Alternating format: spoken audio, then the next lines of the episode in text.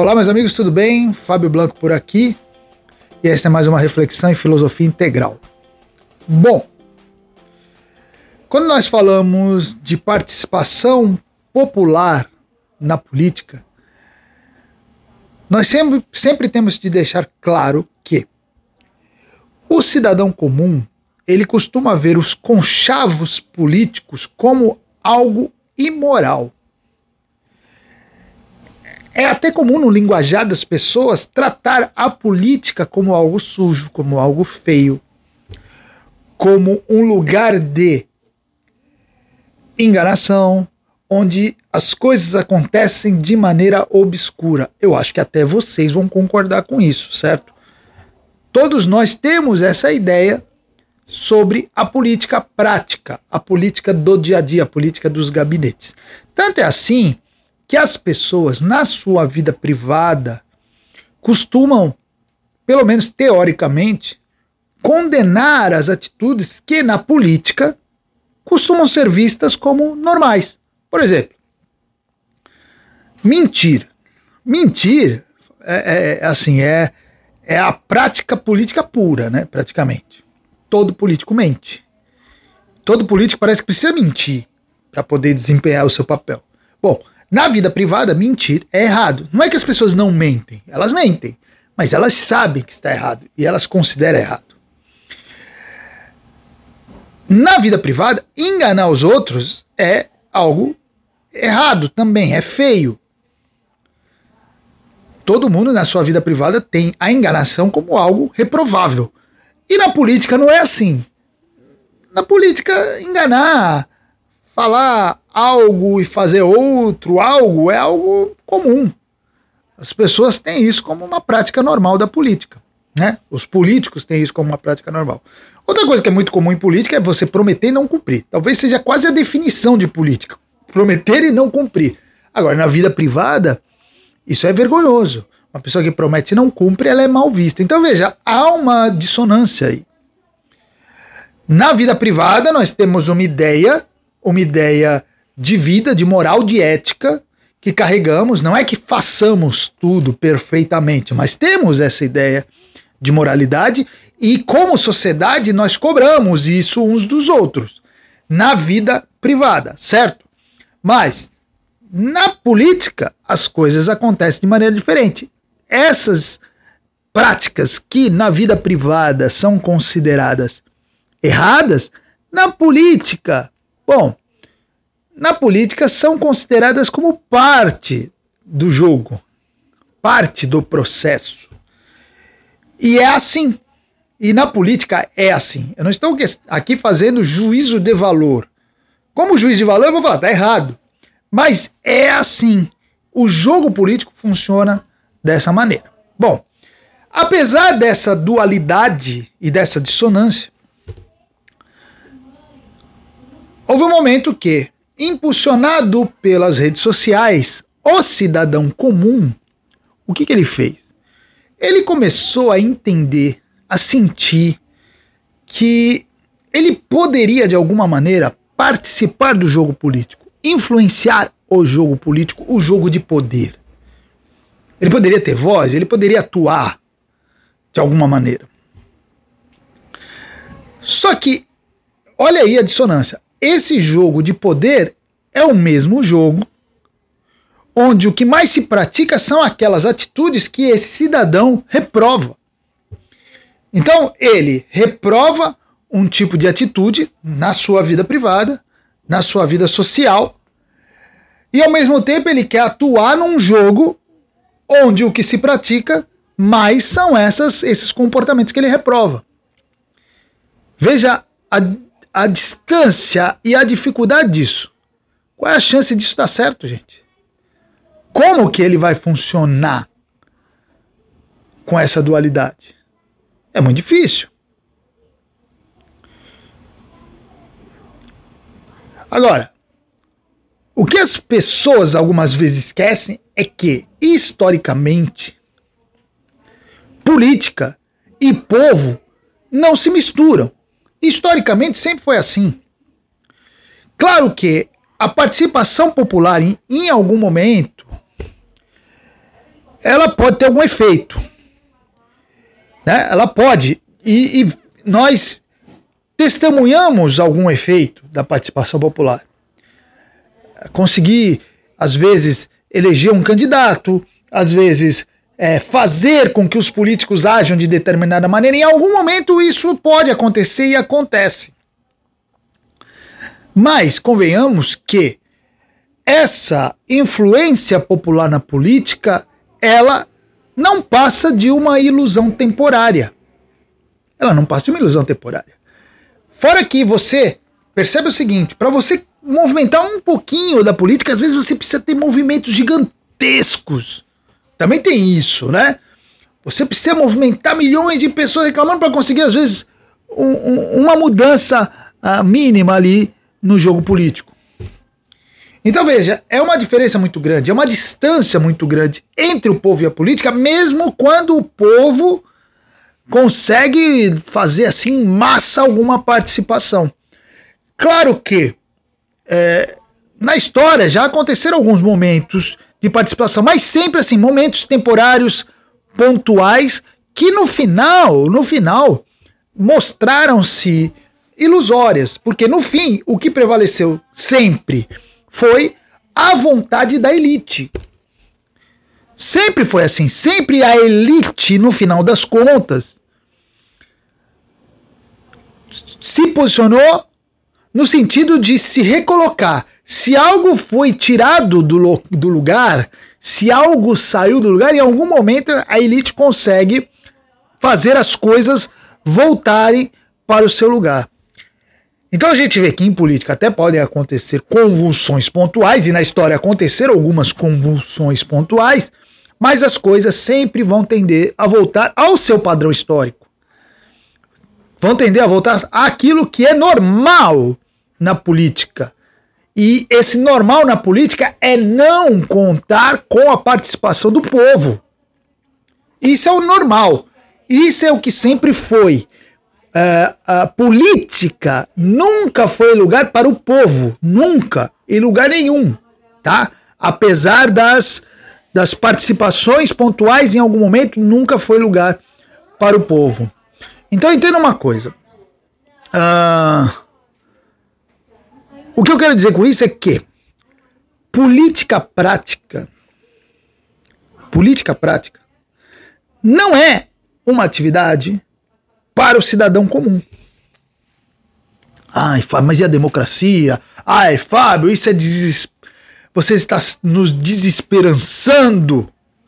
Não, não é isso. O que eu quero dizer é o seguinte: política prática não é para o cidadão comum, exatamente porque o cidadão comum ele está muito distante da realidade da política prática, exatamente porque ele não está disposto a abrir mão de suas convicções morais para se lançar no jogo de poder como ele é. Vocês entendem isso? Veja bem, eu não estou fazendo, mais uma vez repito, não estou fazendo juízo de valor, é certo ou errado, não é isso.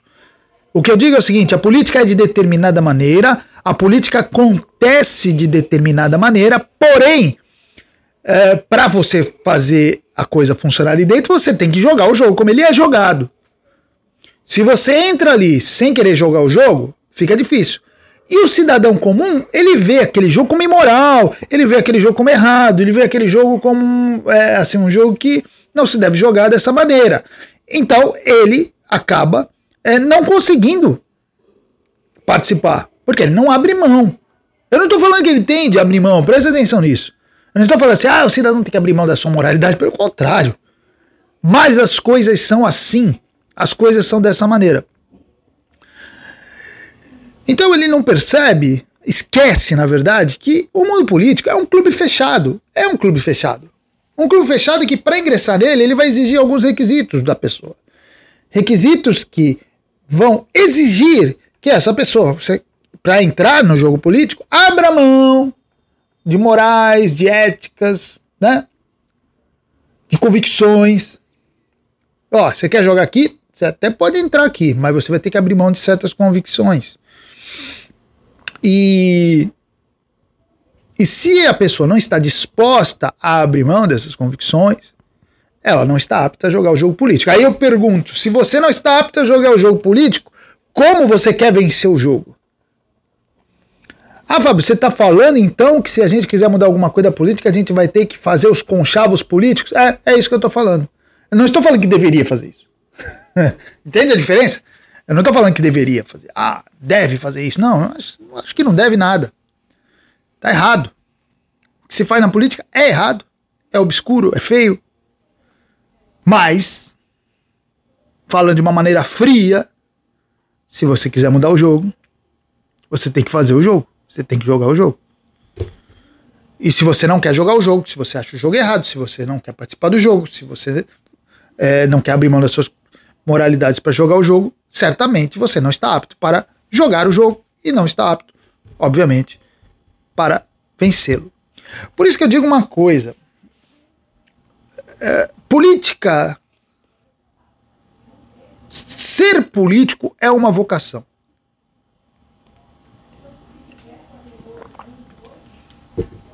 Principalmente para quem? Quem é vocacionado para a política? Primeiro, alguém que não tenha suscetibilidades afloradas para os negócios obscuros que acontecem ali nos corredores dos palácios. Então é a primeira coisa.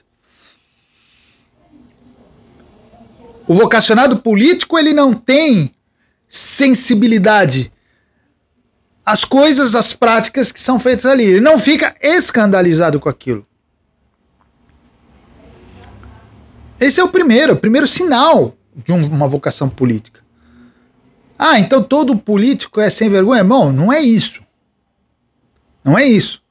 Mas ele não pode ter sensibilidade. Se ele ficar escandalizado, ele está inapto para aquele jogo. E ponto.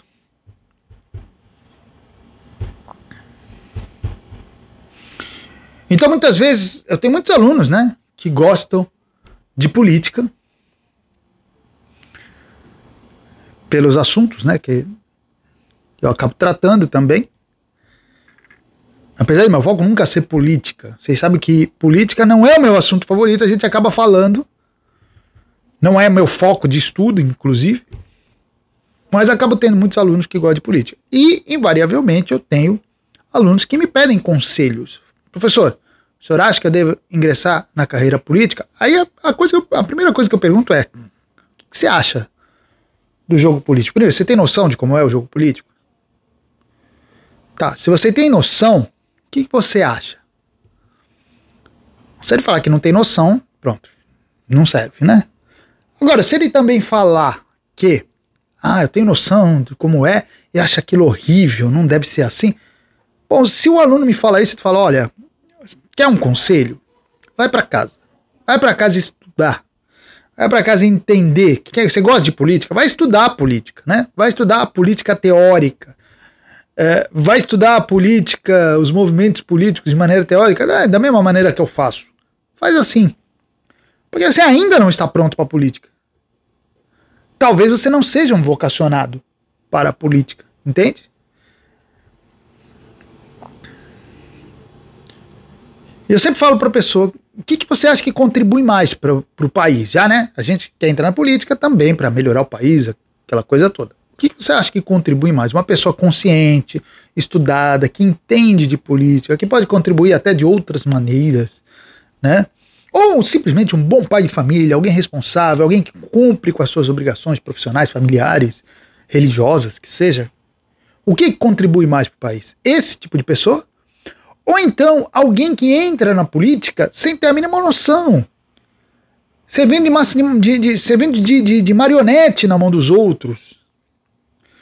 É, alguém que entra na política é, com um puritanismo é, ineficaz, ineficiente que não consegue movimentar uma palha. Quem contribui mais para o país? Me parece claro, né? Então o que eu falo é o seguinte: ainda que a política seja importante, nós não negamos a importância da política. Claro que a política é importante, gente. Só que nem todo mundo nasceu para fazer política. Essa é a realidade que as pessoas tinham de entender. As pessoas se empolgaram demais com esse negócio de política.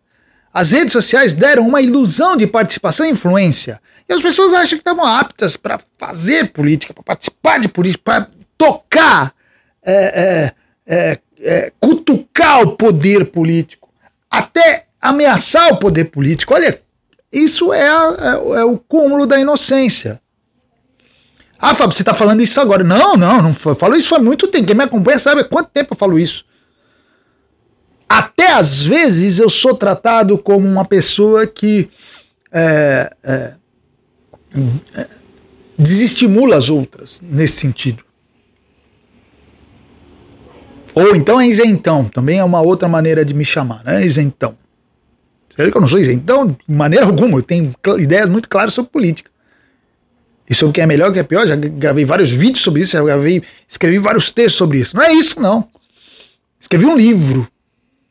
Escrevi um livro criticando claramente o marxismo, a esquerda. Mas, já há algum tempo, desde o, pelo menos, pelo menos, para marcar uma data, sim, pelo menos desde o começo do ano passado, desde o começo de 2022, eu venho falando as pessoas estão iludidas com a participação, as pessoas estão mexendo com quem com poderes que elas não têm ideia que é, poderes que elas não têm ideia o tamanho, a força. E estão indo ali de peito aberto. Tudo por quê? Porque são pessoas que não são vocacionadas para política. Os vocacionados esses aí estão navegando ali no meio, seja de direita, esquerda, seja o que for, de centro, eles navegam. Os idiotas fanatizados que entraram nessa empolgados, sem entender como funciona, querendo levar para a política eh, prática as ideias pessoais e as convicções pessoais, esses muitos se ferraram.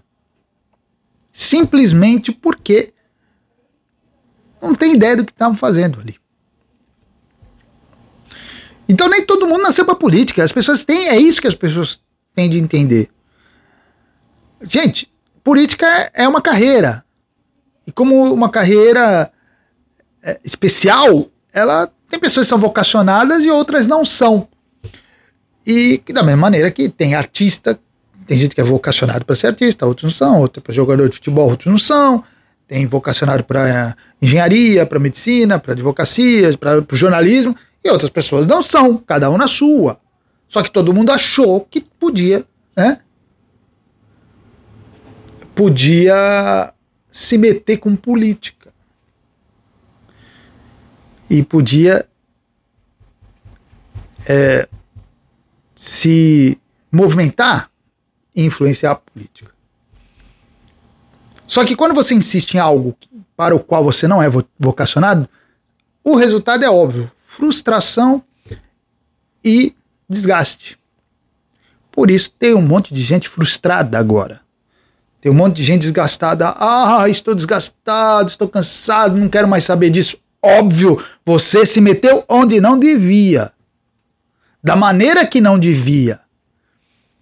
Se você ficasse acompanhando as coisas com uma certa distância, com cuidado, com parcimônia, isso não iria acontecer.